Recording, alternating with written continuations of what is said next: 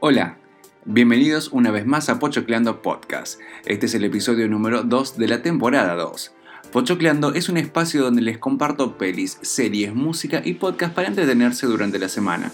En este episodio les traigo un podcast de temas random súper interesantes de la escritora Tamara Tenenbaum y dos películas de Chris Pratt para bajarse un balde de pochoclo. Soy David Martínez y puedes enterarte de las novedades en las redes. Busca este podcast en Twitter e Instagram como Pochocleando Podcast. Vamos con la intro y nos metemos de lleno. Ok, comenzamos. Hoy les traigo un podcast que se llama Algo Prestado.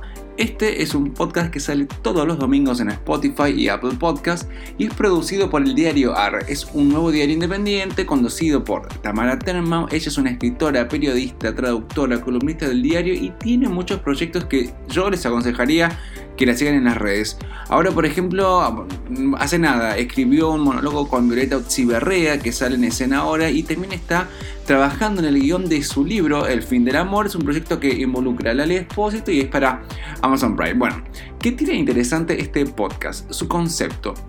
Este algo prestado que viene de la tradición de la boda para la buena suerte, eso que la novia debe vestir algo prestado, algo azul, algo viejo y algo nuevo, bueno, como era muy largo, le quedó solamente algo prestado. Y la cosa viene así. Tamara tiene cuatro invitados que se van repartiendo en el mes. Cada semana le toca uno. Y cada uno de ellos trae un tema para compartir a su criterio según esta tradición de la buena suerte, ¿no es cierto? Por ejemplo, si alguien trae algo azul, va a hablar de unas novedades de la realeza o tal vez de algún disco con la portada azul. Cada uno comparte desde películas, documentales, libros, series, historias, o sea, son temas muy, muy, muy random.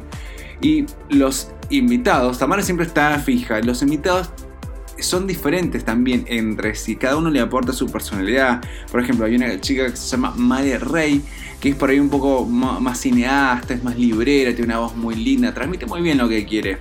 Después está Gino Giongolani que habla muy rápido también y trata de temas tecnológicos, internacionales, temas random muy, muy copado. Después tenés a Wuji, que por ahí es como que el más popera, le gusta el K-pop, los, qué los cómics japoneses.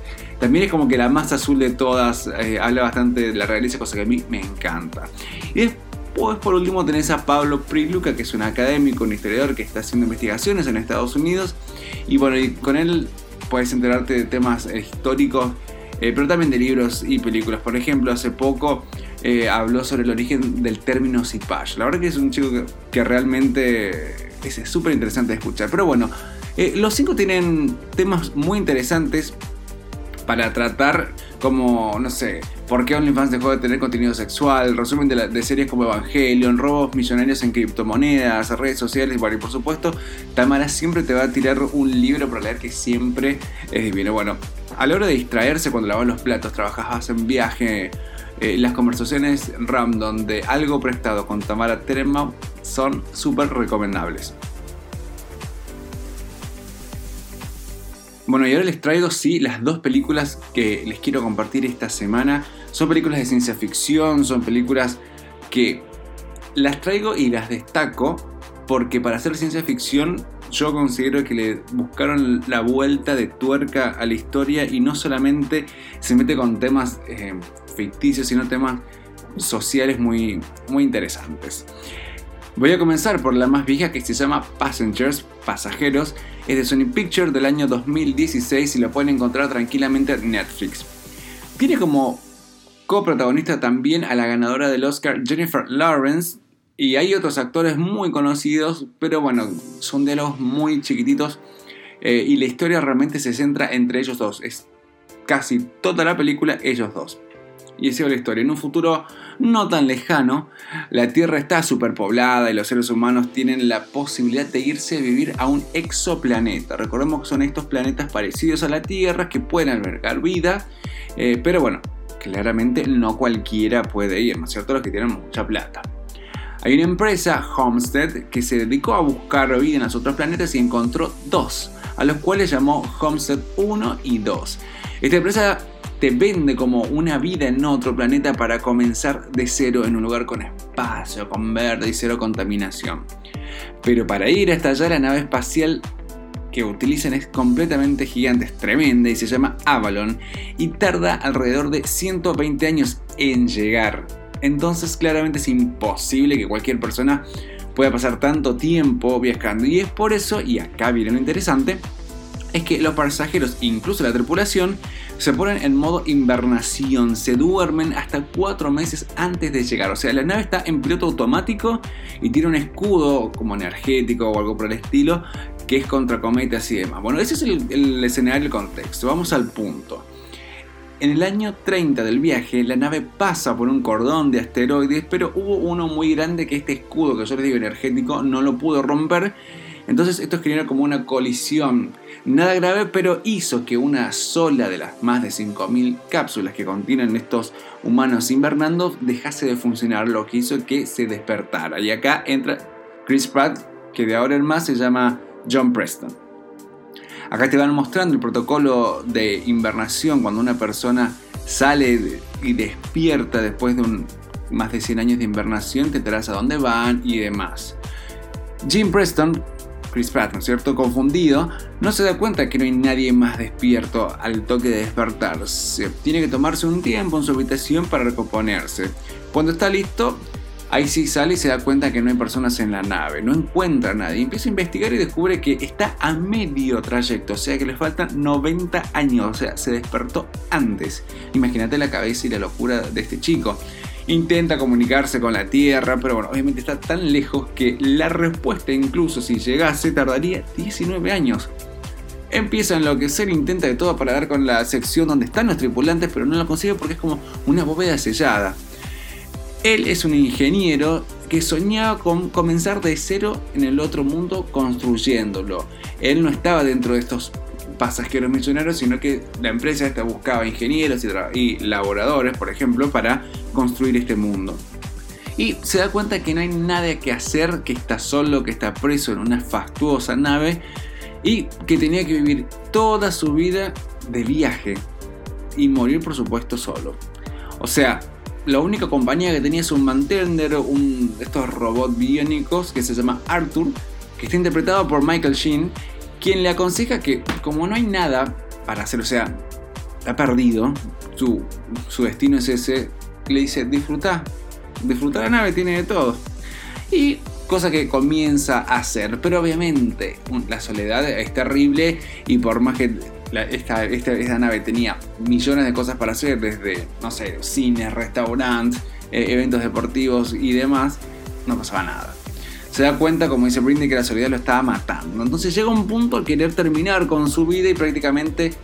Pero bueno, hay un suceso que lo cambia todo y por casualidad da con una cápsula que le llama la atención y en esa cápsula está Aurora Lane, que es la interpretada por Jennifer Lawrence y su belleza lo deja atónito, eh, no sé, empieza a investigar su vida y se enamora platónicamente de ella, a tal punto que se le cruza la idea de despertarla.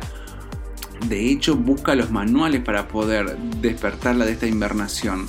Pero bueno, esto le genera un debate moral, ¿no es cierto? Si la despierto, la mato.